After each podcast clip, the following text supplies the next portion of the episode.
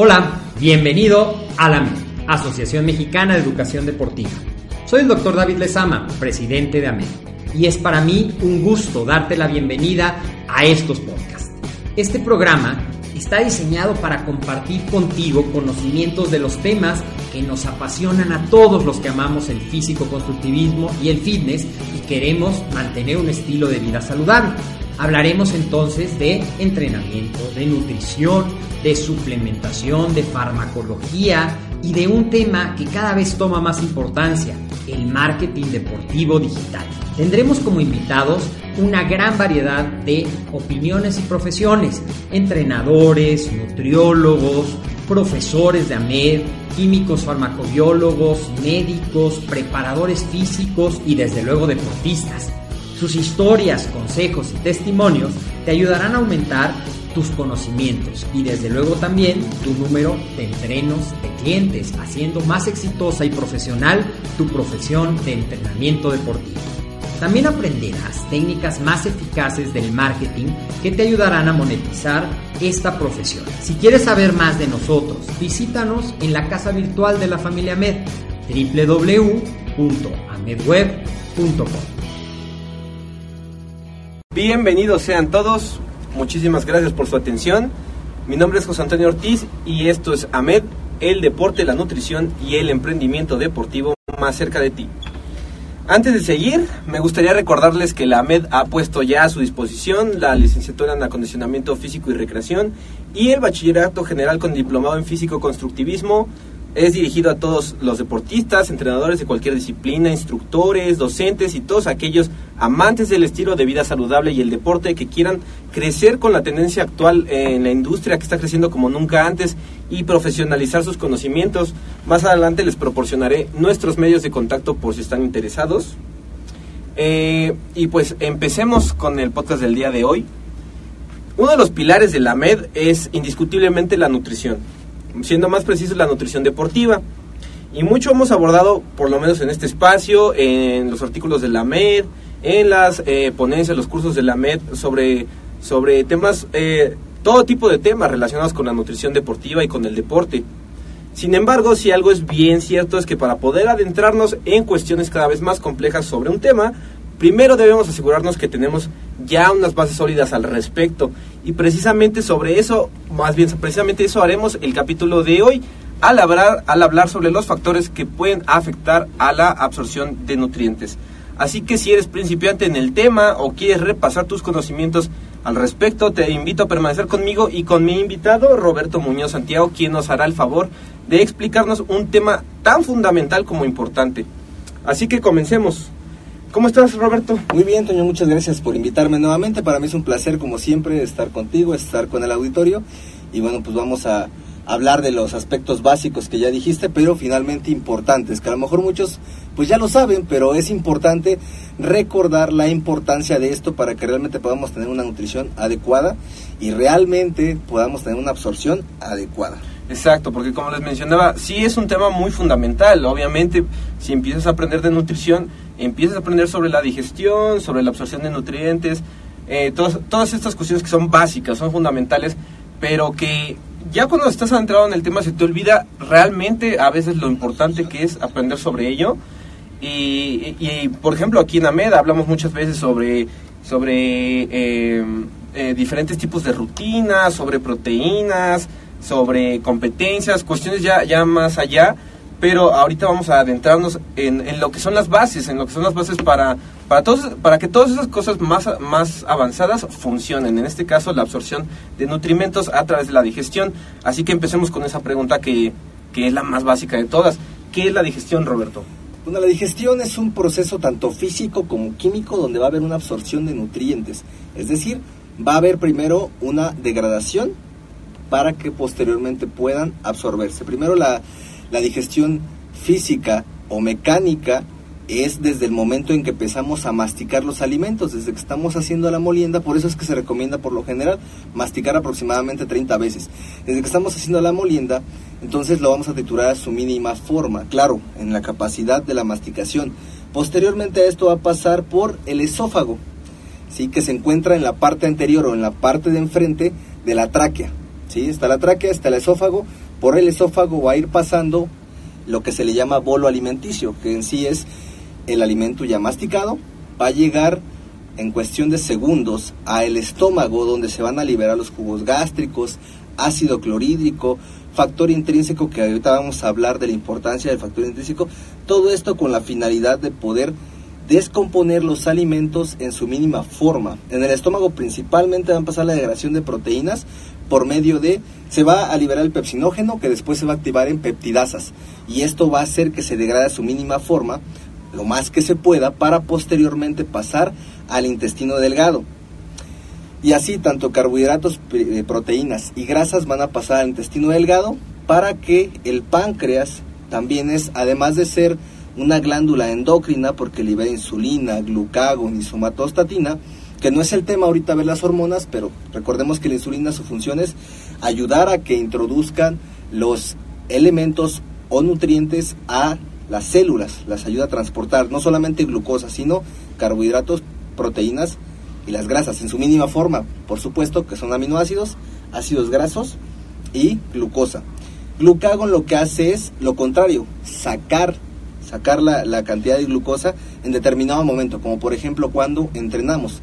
Y la somatostatina lo que hace es poner el equilibrio a estas dos. Bueno, además de ser una glándula endocrina, es una glándula exócrina, la cual va a liberar enzimas, como son la lipasa, como son proteasas y como son amilasas. Las amilasas van a degradar los carbohidratos a su mínima forma, que van a ser glucosa para que pueda ser absorbido. Las eh, peptidasas que son varias de estas enzimas, van a terminar de degradar los productos de proteína a su mínima forma, que son aminoácidos. Y lo que son las lipasas, las grasas a su mínima forma, que van a ser en ácidos grasos, y glicerol. Entonces todo esto, por medio del intestino delgado, va a pasar a absorberse, va a subir por la vena porta hacia el hígado donde se hace el metabolismo. El hígado es prácticamente quien decide qué se absorbe y qué no, más bien qué se va a utilizar y hacia dónde va a ir mejor dicho, qué es lo que se va a utilizar y hacia dónde se va a dirigir de acuerdo a las células que lo requieran, ya sean para un proceso de reparación de tejidos, ya sean para un proceso de formación de energía o alguna demanda que se requiera en ese momento en el organismo. Y si no lo requiero, me lo va a almacenar para tenerlo en reposo para cuando yo lo requiera. Entonces es bien importante desde la masticación el hecho de adquirir alimentos de buena calidad para que estos puedan ser absorbidos. Hay gente que tiene eh, problemas para absorber ciertos nutrientes, por ejemplo en la enfermedad celíaca o se le llama celíacos, que tienen o se les llama también intolerancia al gluten. Bueno, pues no pueden consumir muchos alimentos como el trigo, como ciertos, ciertos eh, carbohidratos que van a contener gluten y es difícil conseguir alimentos que son eh, libres de gluten. Además de costoso. Y además muy costoso y que está mucho de moda que gluten, el gluten no, no se tiene que eliminar en la vida de las personas en general, sino solamente en esas personas que tienen esa condición. Tienen barridos las microvellosidades que existe en el intestino por medio del cual se absorben los nutrientes, que su nombre específico de estas células es enterocitos, por medio del cual se van a absorber los nutrientes y desde ahí es importante porque muchas veces si desde ahí no se absorbe, pues no vas a tener una nutrición, no, es lo que comemos, sino lo que absorbemos. Y por ejemplo, esto, este tipo de problemas de absorción se da ¿Es frecuente en atletas, Roberto? ¿Tú que tienes experiencia con mucha experiencia con ellos? Pues eh, existe un problema de absorción porque a veces como las dietas son extremadamente elevadas en volumen, pues a veces ya no mastica uno, agarra los 200 gramos de pechuga, dos, tres masticadas, va para adentro. O licuados, no, Muchas veces. Un licuado, pues realmente un licuado es importante, es un, un licuado si está bien, bien, bien, bien triturado, vamos a poner el ejemplo del atún con jugo de naranja y leche. Ese es típico, de los principiantes. justamente la mañana estaba bromeando con un compañero del gimnasio porque no tenía proteína en polvo. Ah, bueno, pues entonces licúa tu alimento, pero no es necesario que lo licues, puedes tomártelo, este, comértelo sólido, pero a veces cuando es mucho volumen, ya no tienes ganas de masticar. Entonces realmente te puede hacer un licuado y eh, de alguna manera te vas a brincar ese proceso donde tiene que ser una degradación, que es una degradación que tiene cierto tiempo, puede ser una hora, dos horas, dependiendo de cada cuerpo. Sin embargo, cuando es un licuado no tiene un proceso tan largo de, absorción. Rápidamente va a entrar, no hay un proceso tan fuerte enzimático, pero tampoco quiere decir que vamos a estar consumiendo batidos todo el día. Sí, claro. ¿Sí? Sí, eh, ¿y qué parte juega dentro de todo esto el, intestino grueso o, lo que muchos conocemos como colon? Ok, sí, el intestino delgado es donde se van a absorber ciertos nutrientes como macronutrientes que son carbohidratos, proteínas y las grasas, es, tiene su porción del duodeno, del yeyuno, así como también se van a absorber vitaminas y minerales. Lo que no se alcanza a degradar a su mínima forma para que se pueda absorber, es decir, los desechos, va a pasar al colon o al intestino grueso y va a ser parte del metabolismo de lo que es la microbiota intestinal, que también nos sirve como protección. También va a haber una absorción de líquidos, la última absorción de minerales, incluso de glucosa, de sodio. Y por eso es que las heces empiezan a hacerse duras, si no, pues haríamos líquido, como cuando se tiene diarrea. Porque adquiere cierta dureza porque no hay total, total deshidratación. Cuando existe mucha deshidratación en cuestión de las heces, por eso es que se da el estreñimiento. Pero como están de alguna manera hidratadas, pero bueno, el caso es que hay una absorción de agua intestino grueso para nuestro mismo cuerpo y el resto es el que va, se va a desechar. Por eso, a final de cuentas, lo que se desecha son elementos que no se pudieron procesar en la digestión, son desechos. Ok, entonces algo que, hay que dejar bien en claro, para los que no lo saben o, para los que no tenían bien entendido el concepto, es que la digestión va desde que introducimos el alimento en nuestra boca hasta que sale. Todo eso es la digestión. exacto, de hecho el proceso de la alimentación va a empezar desde eh, la cuestión cefálica, desde el hipotálamo. ¿Y cómo es eso? desde que yo detecto un olor, pues les diría que el olor a proteína, en algunos casos sí, porque es un olor característico, pero vamos a poner el caso típico de la población, unos tacos, cuando hueles tacos, desde ese momento se activa en el hipotálamo la sensación de apetito, se activa una hormona que es la grelina, la cual me va a dar apetito. Contrario a esto, o una hormona antagónica, sería lo que es la leptina, ¿sí? que esta te dice hasta aquí, hasta aquí ya, ya tienes la saciedad, ya te llenaste. Cuando se tiene un problema de obesidad o resistencia a la leptina, o más bien la obesidad te va a llevar a resistencia a la leptina, pues no tienes un tope, por decirlo así, no tienes saciedad. Entonces sigues come, come, come, tu cuerpo no va a detectar que estás ya lleno, sigues comiendo y eso es lo que te va a llevar a un exceso de calorías. Pero bueno, el caso es que les decía que desde que tú hueles o percibes alimento, tienes hambre, desde ahí se va a activar la grelina y esto va a hacer que tú tengas apetito. Desde ahí empieza el proceso. Realmente desde ahí es mental. Todo, todo realmente empieza el sistema nervioso. Si tiene alguien colitis, pues, ¿qué va a pasar? Se va a inflamar, tienen terminales nerviosas en el intestino. Entonces, desde ahí empieza, absolutamente todo tiene que ver con el sistema nervioso incluso hasta algunas enfermedades, ¿verdad? Pues muy interesante este tema de, de, cómo funciona a nivel celular, grelina, leptina, un tema muy interesante eh, que, estaría muy padre hacerlo en otro podcast, ¿no, no, ¿no te parece? Me parece perfecto que sería hablar un poquito más allá.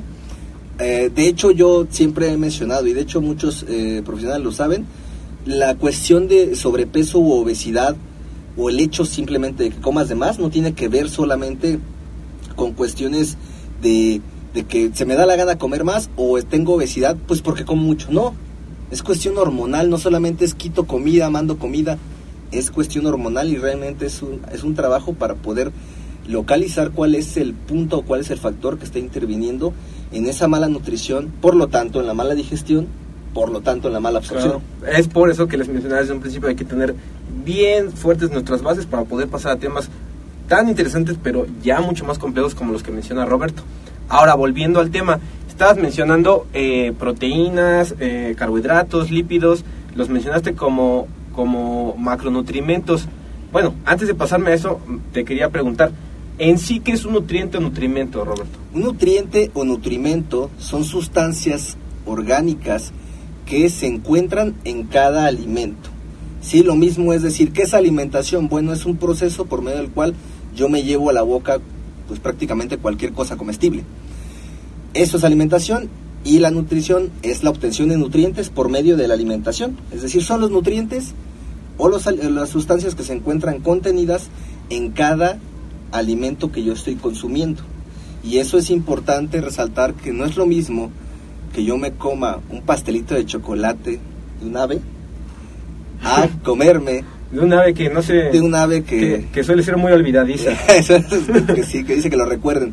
No es lo mismo comerse ese pastelito de chocolate que hacer una comida, a lo mejor decir una taza de arroz con 100 gramos de pechuga y ensalada. No es lo mismo. A lo mejor el aporte calórico o la densidad energética va a ser la misma. Sin embargo, el aporte nutrimental, no es el mismo.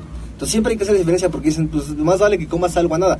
Pues sí, pero pues debes de procurar tener la opción o procurar consumir alimentos pues saludables o bien eh, que realmente me vayan a nutrir. Ok. Entonces, dentro de los nutrientes o nutrimentos entran todos los que ya conocemos. Eh, hidratos de carbono, proteínas, lípidos, vitaminas, minerales. Mm. Así es, dentro de los macronutrientes, sí me preguntaste macronutrientes. No, a eso iba, te, te, iba a preguntar, tú mencionaste los macronutrientes, te iba a preguntar cuál es la diferencia entre macro y micronutrientes. Bueno, los macronutrientes son los que se requieren en mayor cantidad como son carbohidratos, proteínas y grasas. Esos son los macronutrientes. Esos se requieren en mayor cantidad, por lo tanto son los que nos van a dar energía.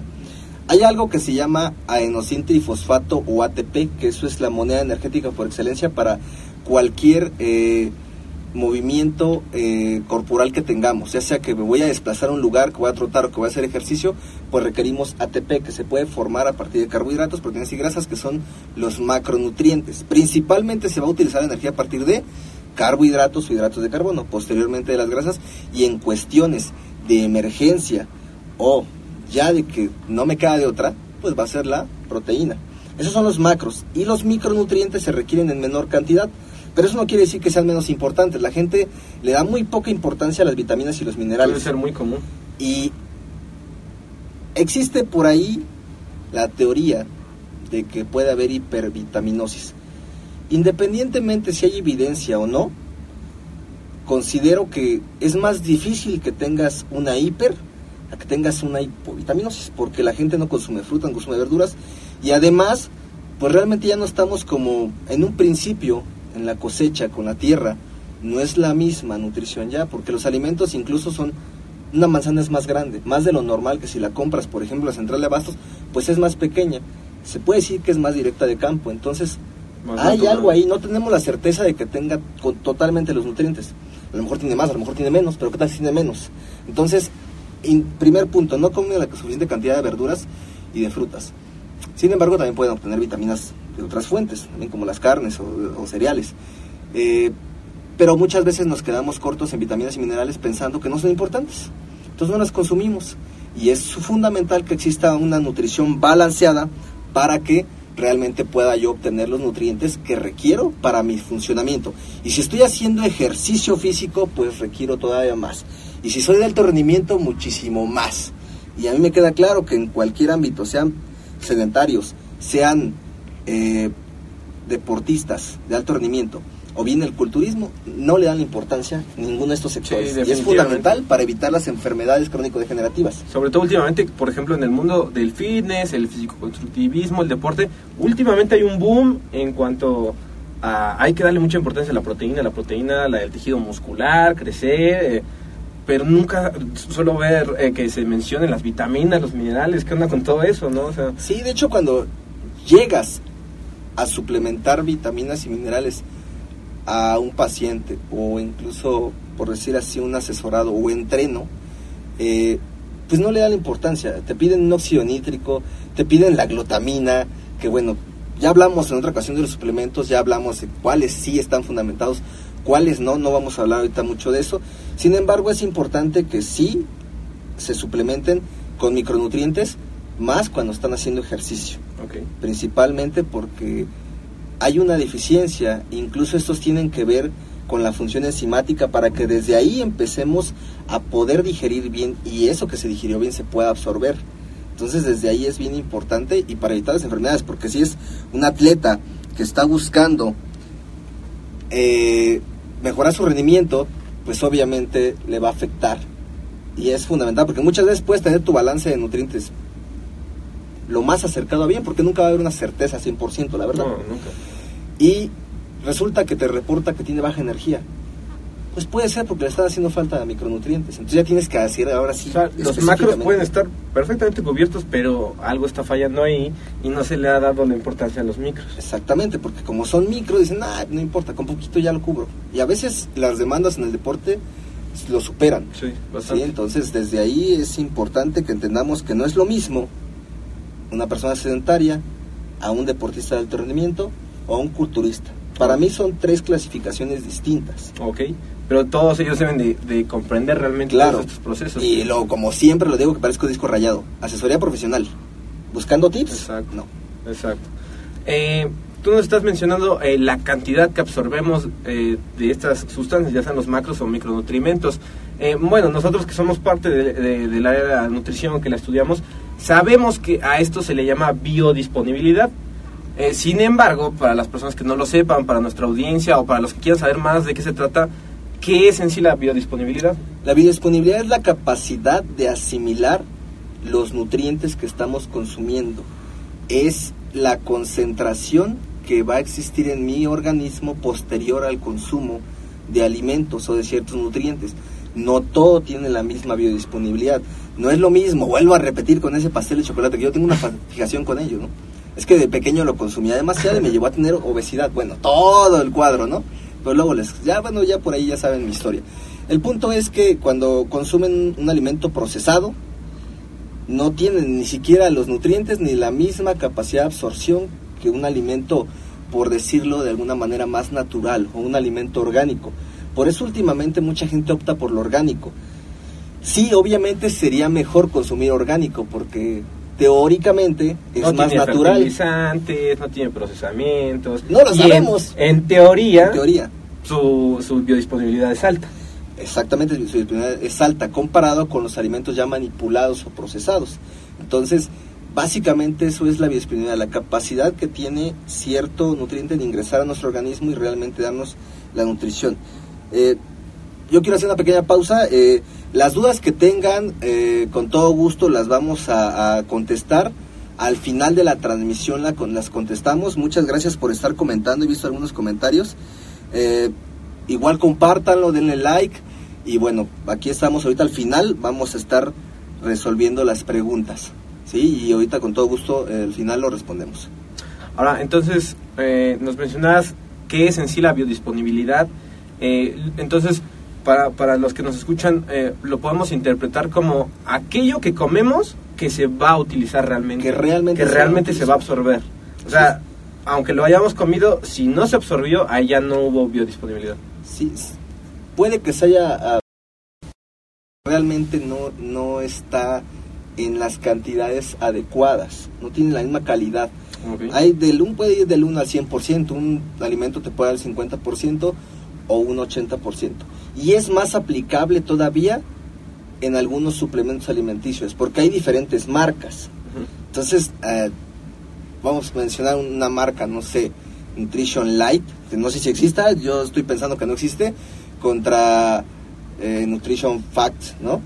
Y Nutrition Fact a lo mejor no tiene, eh, o tiene una biodisponibilidad del 50%, pero la otra que ya se me olvidó que dije, Nutrition Light, a lo mejor tiene una disponibilidad del 80%. ¿Cuál voy a elegir? Bueno, la que tiene el 80%. ¿Y eso cómo lo puedo saber? Pues buscando información donde ya haya un estudio eh, referente a ese, a ese, a esa marca de suplemento, por ejemplo. Es más aplicable todavía más a esto. Sí, por ejemplo, en los BCAs se maneja un ratio, que eso justamente es la biodisponibilidad que tiene. Entre más alto sea el ratio, más biodisponibilidad tiene esos BCAs.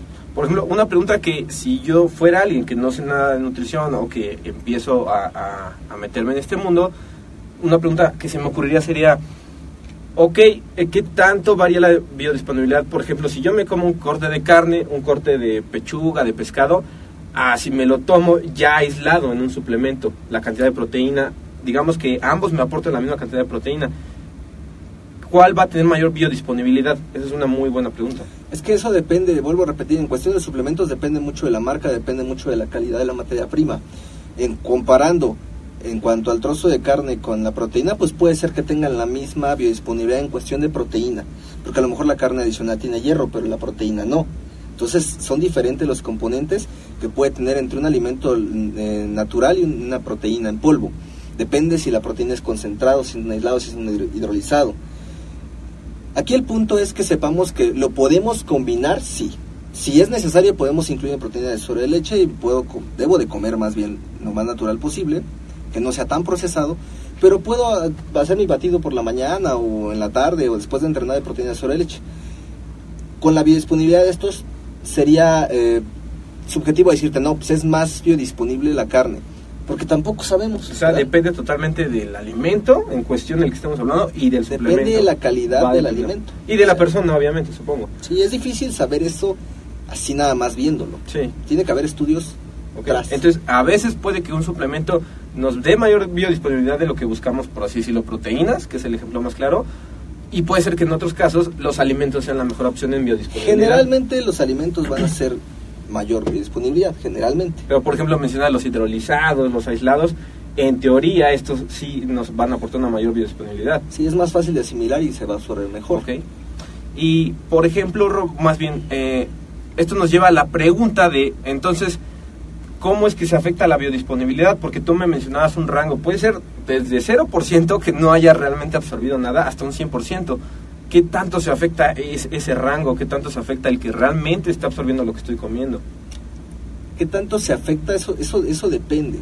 Por ejemplo, hay ciertos productos que obviamente a cierta temperatura ya no va a tener la misma asimilación o igual se me va a echar a perder y por supuesto que me va a provocar pues un daño, por lo menos este, enfermarme de diarrea, yo qué sé. Realmente la biodisponibilidad se puede afectar, más que nada no la biodisponibilidad, sino si lo absorbemos o no, dependiendo incluso de la misma masticación, la capacidad enzimática, que esto tiene que ver mucho con la edad, ¿sí? también tiene que ver en cuestión de la actividad. Si realmente yo requiero para mi deporte tanta cantidad de comida, la voy a absorber. Si realmente no estoy haciendo tanto deporte como creo, pues no lo voy a absorber. Voy a desechar y de otro, otra cantidad que se absorba, pues se va a convertir en, en grasas. Entonces depende mucho de mis actividades y hablando fisiológicamente de cada cuerpo, porque también no todos van a asimilar igual, ni todos absorben una cantidad de nutrientes. Y por ejemplo, en ese aspecto, en el aspecto de- del cuerpo, de- a nivel fisiológico, del individuo, ¿cómo qué tipo o, o cuáles son los factores más, más comunes en las personas de que haya problemas con absorber los nutrimentos? Principalmente es por una insuficiencia de enzimas. Sin embargo, eso lo detectan desde bebés. O sea, no es de que ahorita ya deje de absorber nutrientes o de poder digerirlos. O sea, si desde bebés tú no puedes metabolizar, por decir, la leucina, ¿sí? o el- cualquier aminoácido, ¿no? Entonces, o metioníana, o yo qué sé, pues obviamente toda la vida vas a estar así, ya lo sabes desde pequeño. Sí. Sí, eso tiene que ver más desde nacimiento, realmente se puede afectar más, vuelvo a repetir, por la masticación y porque realmente no tienes un aporte de vitaminas y minerales que son coenzimas, es decir, van a ser más efectiva la función enzimática. ¿Ok? Y por ejemplo, eh, ¿qué tanto afecta eh, la edad? La edad, eh, comparando a un niño, un adolescente, un adulto y un adulto mayor, eh, ¿va, ¿va afectándose la biodisponibilidad conforme crecemos? La edad es un factor determinante para que empiece a disminuir la, la cantidad de producción de enzimas. Esto obviamente hablamos cuando ya se ve más marcado es en personas adultas mayores, que hablamos de personas de 55, 60, 65 años. Ahí ya empieza una deficiencia. Incluso hay enzimas a nivel celular que también tienen que ver con la combustión de proteínas, carbohidratos y grasas y principalmente con combatir radicales libres, como son catalasa, glutatión peroxidasa, eh, se me fue la otra de momento, pero son tres enzimas que participan a nivel celular y estas protegen los radicales libres, pero disminuyen con la edad. Asimismo, las enzimas en cuestión digestiva, igual es como cuando un bebé nace, no tiene una capacidad digestiva cuando ya es adolescente o cuando es adulto. Esto va a depender de las etapas también de edad. Entonces, ¿en qué etapa se podría decir que es como eh, la de mayor aprovechamiento de nutrientes? Cuando se está en la adolescencia, se está en crecimiento, es cuando realmente aprovechas más nutrientes y es conforme tú también puedes dar el mayor salto al crecimiento. Ok, entonces ah, es ahí donde pues hay que tener muy en cuenta ese tip, ¿no? De que los adolescentes que están en desarrollo pueden aprovechar más todo lo que comen para que coman cosas nutritivas. No, y es que de- desde que está el bebé en formación, tiene que haber una nutrición específica, desde que se está desarrollando el, el niño en la etapa preescolar, en la etapa escolar, que se tiene que poner mucha atención porque es muy común que les den malteadas de chocolate y además son las más calóricas, todavía es más calórico una malteada de chocolate para niños que una taza de leche entera, por ejemplo. Le ponen muchísima azúcar y bueno, pues ¿qué quieren los niños? ¿Y cuál es la estrategia de marketing para que los niños quieran esa bebida de lechita? Le ponen Pues, em, edulcorantes, o sea, todo lo que sepa en, rico. en cuestión de imagen, aparte de, que de la sensación de sabor, la imagen que les ponen es Crecer de grandes una, y ca- fuertes. de una caricatura que les gusta. O sea, si a mí me ponían Dragon Ball Z, igual a la mayoría de ustedes, pues yo quería el producto de Dragon Ball Z. Igual los niños, pues obviamente su estrategia de mercadeo es darles una imagen que ahorita esté muy de moda, hace poco yo, lo que yo, lo que sea ahorita que esté de moda, pues el niño quiere ese producto, más por el muñequito y porque los demás lo llevan. Y tú le quieres dar una lechita normal, obviamente no la quiere. Entonces es negociar, es trabajar mucho en la educación nutricional desde niños, pues para que cuando vayan creciendo no tengan obesidad, porque un niño obeso muy probablemente, 90% de posibilidades, va a ser un adulto obeso y eso determina que va a tener en su mayoría de los casos diabetes o alguna enfermedad metabólica. Y como tú lo dices, el marketing es, es fundamental para apoyar eh, la salud o para perjudicarla por completo. O sea, porque, porque tú nos mencionas, el niño, pues él se va a, a, ir por lo, por lo que le atrae visualmente, por sus personajes, por todo ese tipo de cosas. Pero en los padres va a estar realmente, va a caer la, la responsabilidad de, ok, le compro eso que quiere consumir mi hijo, que no tiene prácticamente nada nutrimentos ni nada por el estilo, o, o, yo dirijo a mi hijo a que coma nutritivamente, aprovechando que es su etapa de desarrollo, ¿no? Sí, desde, que son pequeñitos tiene que atenderse todo eso. Y pues, lo decías, en marketing es súper importante, tanto en pro como en contra. Siempre para las empresas va a ser en pro, pero a nivel poblacional, la cuestión alimenticia generalmente va a generar el marketing un daño. Sí. El consumir alimentos eh, altamente calóricos o con una densidad energética alta, eh, jugos industrializados que son altamente azucarados, o sea, 250 mililitros de un jugo industrializado son 5 equivalentes de azúcar, que estamos hablando de cerca de más de 300 calorías de pura azúcar. Entonces, desde ahí se tiene que atender todo eso y bueno, todo eso tiene que ver con, con la absorción y con lo que se está asimilando y el por qué se genera un exceso de grasas. Ok. Eh, ahora, otro tema interesante dentro de los factores que afectan esta biodisponibilidad de los, de los nutrimentos, de los alimentos, es, eh, bueno, que se maneja mucho nutrición, tú lo sabes, Roberto, es lo que llamamos como interacción. Interacción tanto entre alimentos y otros factores, como pueden ser los medicamentos y muchas otras cosas. ¿Podrías explicarnos un poco de esto? Sí, por ejemplo, eh, la cafeína pues es algo que se acostumbra mucho, y, pues tanto en jóvenes como en personas mayores, es acompañar el café con los alimentos. El café inhibe la absorción de muchos nutrientes, así como el alcohol, así como el tabaco. ¿sí? Estamos hablando de nutrientes, por ejemplo, si tú consumes café con cereales, los cereales contienen hierro. Entonces, el consumir café va a secuestrar al hierro, se le llaman eh, un efecto quelante, en sí ya yéndonos más al término, pero es secuestrante, lo secuestra y no llega a donde tiene que llegar. Entonces, lo mismo sucede con las personas adultas mayores que están tomando calcio. ¿sí? Que para empezar, si toman calcio, tendrían que tener un consumo de vitamina D, ya sea en suplemento, que lo obtuvieran de los rayos del sol, o bien de la alimentación rica en vitamina D. Sin embargo, no lo hacen. Entonces, se toman su tableta de calcio con café. Con café. Y se inhibe la absorción de calcio. El resto del día, sus, sus cuatro o cinco tazas de café. Así es, entonces e, eso pues los mantiene eh, en cuestión perceptible, en su percepción, activos y de buena energía, pero en cuestión de energética propia del organismo no la tienes. Lo estás obteniendo por medio de una alteración de ciertos neurotransmisores y hormonas como la adrenalina y noradrenalina que te van a mantener activo. Entonces es distinto. Entonces lo que hace el café es afectar la absorción de ciertos nutrientes, así como mencionaba la interacción fármaco-nutriente. Eh, aquí es, es participación de los médicos, ¿no? De, el hecho de recomendarles a sus pacientes pues que no combinen ciertos alimentos con ciertos fármacos. Si nos vamos a un ejemplo, por ejemplo, aspirina, su eh, pH es ácido. Si lo consumo con leche, pues efectivamente es el pH de la leche es base o básico. Entonces se va, va a ser, vamos a decirlo así muy vulgarmente, un cortocircuito y adiós. No, no, no se va a absorber. ¿sí? Lo mismo pasa, un ejemplo así muy burdo. Si alguien se dio, este, se, tomó unas copas de más o, se drogó y tú le das leche, se corta el efecto, se le empieza a pasar el efecto, porque es contrario a lo que está haciendo el medicamento. Y eso es bien importante, porque luego la gente no lo toma en cuenta y se le da fácil tomarse cualquier medicamento con un jugo o con un refresco y no se va a absorber. Entonces, esa interacción farmaconutriente es importante pues realmente para que se pueda absorber o no. Sí, como tú dices, que el médico sea el principal que le diga, que, que, que, se meta en esta cuestión de la, de la nutrición eh, para dar unas buenas indicaciones y que la persona que está tomando el, el medicamento esté al pendiente de este tipo de interacciones, si, si puede haber o no y evitarlas. No, y ustedes si van o vienen a consulta, pues indiquen qué medicamento toman, porque es importante saber, pues, qué interacción hay. No quiere decir que sepamos todo de farmacología, pero se investiga cuál es la interacción de nutrientes Sí. con el medicamento y ya se puede dar una asesoría más adecuada. Ahora, tengo entendido que también hay ciertas combinaciones de alimentos que potencian la absorción de sus mismos nutrimentos, entre ellos.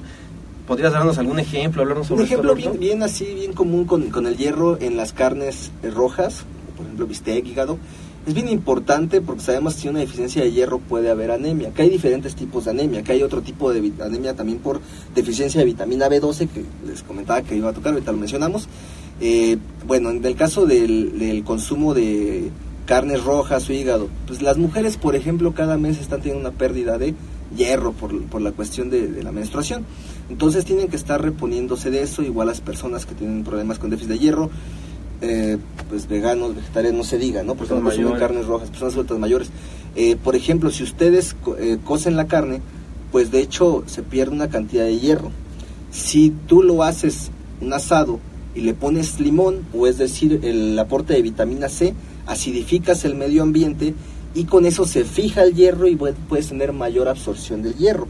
Ese puede ser un ejemplo, sin embargo, en todos los alimentos tenemos que consumir eh, de una manera variada y que sea lo más natural posible. Ok. Y... Ah, perdón. Perdón, iba a mencionar lo de la vitamina B12. Mucha gente toma medicamento para la gastritis, Mm, que son cierto. inhibidores Sí. de la bomba de De protones, que evitan, bueno, ya en español, evitan que se segreguen ciertos jugos que esos pueden todavía empeorar más la situación de la gastritis, que esto es una erosión que puede ser por medio de una bacteria que se llama Helicobacter pylori. Es una erosión que se hace y eso provoca mucho dolor y ardor.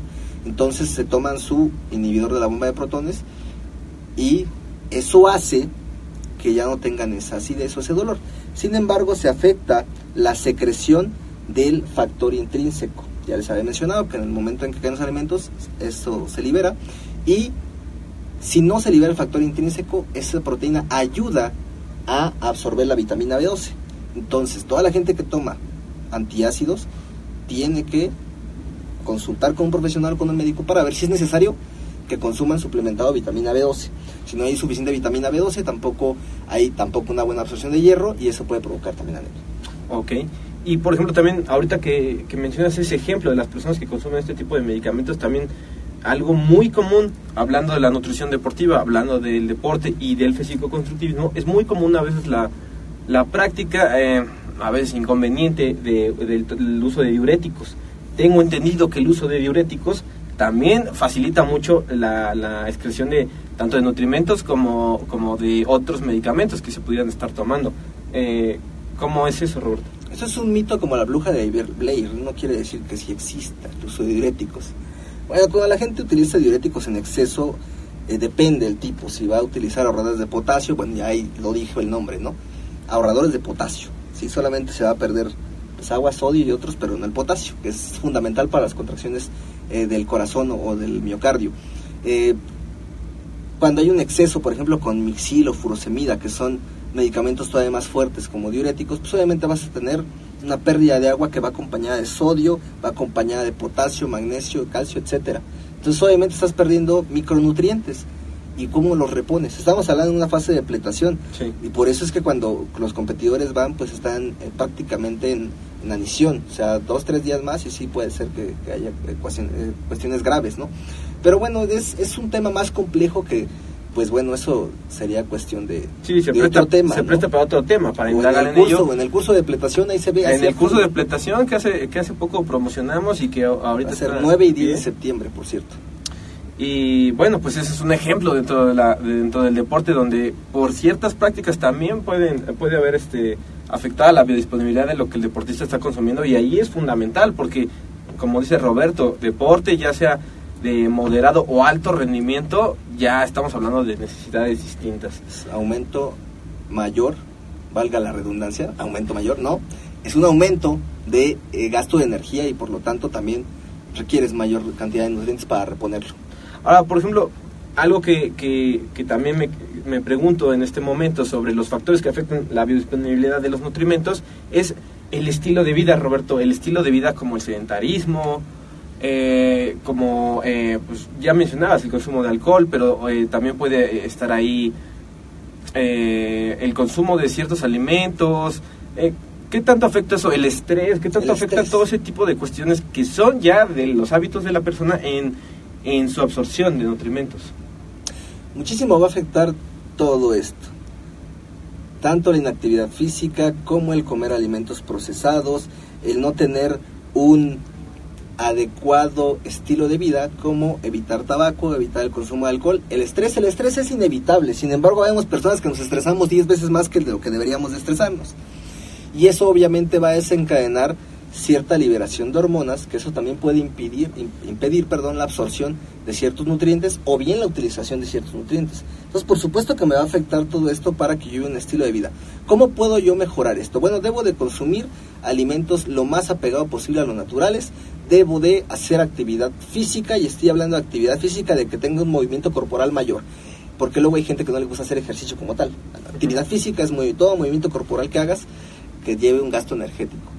Eh, o quieres hacer ejercicio, perfecto. Eso va a ayudar a que tengas un mejor estilo de vida, a que realmente puedas consumir incluso mayor cantidad. Porque yo siempre les he dicho, ¿quieres comer un poquito más? Haz ejercicio. Y obviamente, si estás gastando 500 o 800 calorías de ejercicio, pues puedes comerte esas calorías de más a que te estés muriendo de hambre porque eres sedentario, ¿no? Entonces, es importante el, ejercicio físico para que realmente puedas tener una obtención de nutrientes adecuada y un estilo de vida saludable. Puedes evitar el consumo de tabaco por la cuestión de enfermedades cardiovasculares, la absorción de nutrientes, evitar el alcoholismo. Obviamente, muchas veces somos sociedad y de vez en cuando pues amerita, pero tampoco quiere decir que vas a abusar. ¿sí? No, no es una regla. O luego nos dicen, ¿cuándo es mi comida libre? Pues, pues todavía ni siquiera te disciplinas. Primero vamos a empezar y ya después ponemos tu comida libre. No es una regla la comida libre tampoco, ¿eh? El tabaco, Roberto, ya mencionaste del tabaco, pero eh, el tabaco, ¿qué tanto afecta la absorción de, nutrientes? El tabaco, sí, efectivamente. Mira, principalmente con el tabaco se inhibe el apetito. Más que afectar el hecho de que se absorba, ¿no? Te inhibe el apetito. Entonces casi no comes. Empiezas a perder peso. Y ese peso no necesariamente es grasa, es músculo, que independientemente de la cuestión estética, es por salud, evitar la pérdida muscular. Además de la condición aeróbica, porque pues si corres, nosotros estamos aquí cerca de viaducto, si corremos de aquí a viaducto y ya me estoy medio muriendo, pues mi capacidad aeróbica está muy mal. Y eso me, implica un mayor, una mayor, un mayor esfuerzo del corazón, por lo tanto me pone en riesgo. ¿sí? El hecho de que tú fumes genera radicales libres los radicales libres lo que hacen es también que el colesterol o triglicéridos que se llega a almacenar en las arterias se haga más pegajoso. Se pega en, las paredes de los vasos sanguíneos, se va acumulando como si fuera sarro y eso puede provocar algún trombo, alguna hipoxia y esto me va a desencadenar infarto o evento cerebrovascular. Y se vuelve un círculo vicioso porque como menciona, mencionas la importancia de los antioxidantes, pero si soy un fumador que tengo inhibido el apetito por el mismo tabaco y no consumo, o sea, si no consumo realmente eh, eh, comidas nutritivas, menos voy a consumir comidas eh, que suelen ser poco apetitosas, pero que contienen muchos antioxidantes y pues se vuelve una cascada de enfermedad, ¿no? Sí, de hecho es parte del síndrome metabólico el hecho de tener presión alta, ¿no? Porque también puede provocar presión y por eso los radicales, los antioxidantes que están contenidos en vitaminas y minerales me ayudan a contrarrestar. Un fumador tiene que tener un mayor aporte de vitaminas y minerales. Que, es a lo, a lo último que vamos sobre los factores que afectan la biodisponibilidad, la enfermedad. Obviamente eh, no vamos a meternos en enfermedades más allá de enfermedades que, que, tienen que ver con mucha intervención clínica, sino en enfermedades comunes y corrientes, gripes, infecciones de la garganta, de, mm, no sé, este, este tipo de, de, padecimientos que son muy comunes, que no son necesarios ir al hospital por ellos, pero que afectan nuestra salud. ¿Qué tanto merman en, en esto de la biodisponibilidad? Tú sabes que si te enfermas, pues pierdes el apetito. O sea, con una gripe no tienes apetito, no, te sabe nada. ¿sí? Entonces, por esa razón, debemos de evitar la enfermedad por medio de un consumo de micronutrientes. y esto obviamente me va a, eh, afectar en la absorción de nutrientes por principalmente si son gastrointestinales. Sí, últimamente yo debo de confesarles que semana tras semana me he enfermado del estómago, específicamente diarrea. Entonces, ¿qué pasa con esto? Primero estoy perdiendo líquido, estoy deshidratando y estoy perdiendo minerales y eso me implica también que pues no, no coma con confianza, no comes con confianza. Entonces obviamente no estás absorbiendo nutrientes, sigues perdiendo. ¿Qué tienes que hacer? Pues empezar a hidratarte, empezar a meter eh, minerales. O sea, ahí sí amerita que tomes el suero o ya el de perdida el Gatorade, perdón, aquella bebida que contiene electrolitos y azúcares. y este ahí estás afectando la absorción también porque no estás teniendo un adecuado consumo y aparte estás perdiendo. Por ejemplo, una diarrea tan común que es y en esos tiempos por los calores que se echa a perder la comida. Entonces, desde ahí va a haber una falta de absorción de nutrientes y sigues perdiendo. Por eso es fundamental que la nutrición no solamente es como balanceado, cumple las calorías, es ser muy cuidadosos a la hora de elaborar los alimentos y dónde como, porque pues sí puede que yo coma en la esquina, pero yo no sé cómo están preparados los alimentos. Entonces desde ahí es importante que tú no eh, pierdas la higiene porque eso implica que te puedes enfermar. Y a veces decimos, pues no me va a pasar nada, pero de verdad, o sea, ni entrenar puedes porque ya tienes que correr, ¿no? Entonces Sí. es complicado, hay que evitar la enfermedad a toda costa. Sí, y, co- y evitar todos esos factores que nos ha mencionado Roberto y dentro de ellos que hay muchos más eh, que pueden afectar nuestra absorción, nuestra asimilación de, de nutrientes o nutrimentos. Ahora, por último, Roberto, eh, consejos, consejos para nuestra audiencia sobre cómo mejorar eh, su digestión, eh, su asimilación de nutrientes y nutrimentos, consejos prácticos que puedan llevar en su día a día. Como lo repito, evitar alimentos procesados, consumir alimentos naturales, hacer ejercicio físico y realmente tener la higiene adecuada para que yo pues también absorba los alimentos y pues no me enferme. Por ejemplo, también los alimentos tienen que cocerse a cierta temperatura, que eso pues se tienen que, que, que checar qué temperatura debe de estar ciertos alimentos para que realmente podamos, podamos evitar las enfermedades y que haya una adecuada absorción. Eh, por ejemplo, las verduras congeladas realmente sí se pierde una cantidad de nutrientes. Si yo me pongo a hervir verduras, obviamente se quedan en el agua las vitaminas hidrosolubles y el agua no, la- no la tomamos o no la ocupamos para un caldo. Entonces ahí se pierden las vitaminas, nada más prácticamente estamos consumiendo poquitas vitaminas y más fibra. Sí, también cuando se compra congelado desafortunadamente los cristales rompen las membranas de las verduras y obviamente también en ese descongelamiento también hay pérdidas de vitaminas hidrosolubles. ¿Y lo mismo pasa en las verduras cocidas? En las verduras cocidas, no, porque generalmente, te repito, nada más cuando tú tiras el agua. Si te tomas el agua, pues estás obteniendo las vitaminas. Pero bueno, ¿cuánta gente dice, Nadie se se toma el agua acabando de cocer las Para verduras? nada. Entonces, sí puede haber eso. O sea, ahorita contestando esta pregunta, ¿recomiendas las congeladas?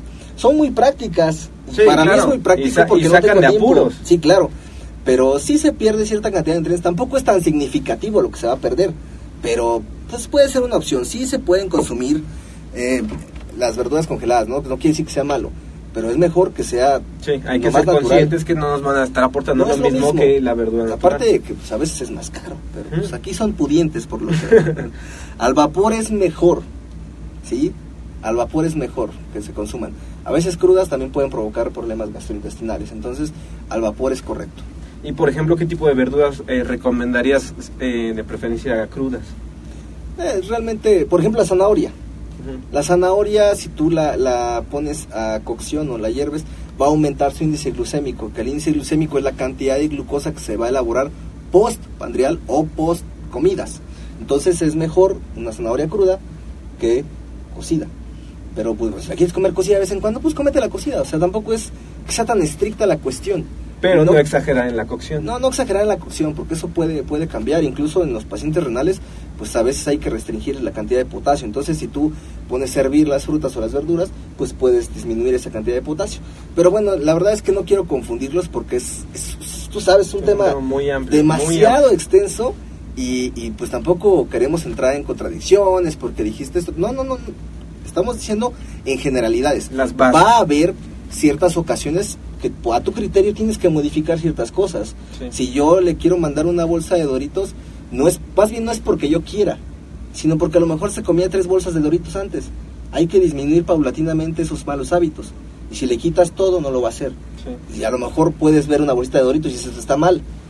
Había que ver el contexto en general, porque igual veo que preguntaban, que pues el hijo de una persona, de una señora aquí, este, le daba proteína, le daba vitaminas, pero no crecía, no habría que ver todo el contexto, porque un alimento no te va a dar todo, como muchas veces piensan que una proteína te va a dar el desarrollo muscular, y no es cierto. Sí, que, que hay de todo lo demás, como estabas diciendo, o sea, eso es una cosa, pero que hay de todo lo demás. Sí, hay que ver todo el contexto siempre, antes de emitir un punto de opinión, antes de criticar, hay que ver todo el contexto. Sí, sí, totalmente de acuerdo. Eh, una pregunta que me surge en este en esto de, cómo preparamos nuestros alimentos eh, se suele hablar mucho, o bueno, se han estado publicando recientemente posts de todo tipo, artículos y así, que hablan sobre las proteínas. Que si cocerlas, que tanto, que si no cocerlas, que porque la desnaturalización de las proteínas. Y esto eh, tiene mucho que ver con su absorción. Eh, ¿Qué recomiendas sobre esto, Roberto? Sobre, las, sobre los alimentos de origen animal que nos aportan ese tipo de proteínas. Bueno, generalmente tiene que ser este cocido para desnaturalización. Y sí veía el post que pues este, lo pueden comer este crudo. Sin embargo, siempre va a ser más fácil de asimilarse un alimento, pues ya que está cocido. Si nos remontamos a la, prehistoria, pues lo comían crudo. Sí. Pero también hemos evolucionado. Sí, no contamos con las mismas enzimas y herramientas. Ni las mismas enzimas, ni la misma capacidad de triturar. Más yo ni colmillos tengo. No, este, me lo estoy este, tratando de que salgan. Entonces, eh, siempre de preferencia debe de ser cocido. Si te gusta tres cuartos, pues tres cuartos. Pero para que sea mejor asimilable, siempre debe de ser cocidos. Y por ejemplo, un huevo crudo comparado con un huevo cocido, siempre va a ser mejor cocido. Pero por ejemplo, ¿qué tan cocido? Porque hay unos que entonces se van al otro extremo. No, es que demasiado cocido ya tampoco te sirve. Bueno, depende. Realmente para que esté demasiado cocido es porque lo pusiste tres horas. O sea, lo normal, lo normal. y también tiene que ver con los gustos. No te puedes cerrar no te puedes cerrar, pero sí, definitivamente, siempre va a ser mejor cocido que crudo. Pero si lo quieres comer crudo, pues adelante, pero no es como que lo, más ideal. Y respeto la opinión de quien diga que está bien, ¿no? pero no todas las comidas las va a comer así. Sí, sí exacto. Y, y, en el aspecto, tú mencionabas, evitar lo más que se puedan alimentos industrializados. Lamentablemente vivimos en, en tiempos donde comer este no comer alimentos industriales es muy difícil, muy, muy difícil. Simplemente al buscar las versiones naturales de esos alimentos no las encontramos y tenemos que recurrir a lo industrializado. Un ejemplo perfecto son los panes. Existen muchos panes integrales, pero ya son industrializados, a final de cuentas.